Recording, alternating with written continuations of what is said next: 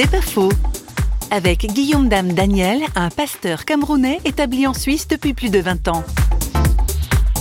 J'étais vraiment confronté à la réalité d'être étranger, d'être différent des autres. J'avais l'impression de n'être pas toujours à la hauteur, de ne pas faire juste en faisant autrement fallait gommer totalement mon identité pour me rapprocher le plus possible de la manière de faire des Occidentaux. Et là, c'était assez difficile. Ça a duré presque une année euh, de lutte intérieure jusqu'au moment où je me suis rendu compte que c'était pas possible de nier mon identité, mes sources africaines. Et j'ai commencé donc à mettre en avant ma manière de faire. Et je me suis rendu compte tout de suite que c'était d'ailleurs apprécié, attendu. C'était même enrichissant.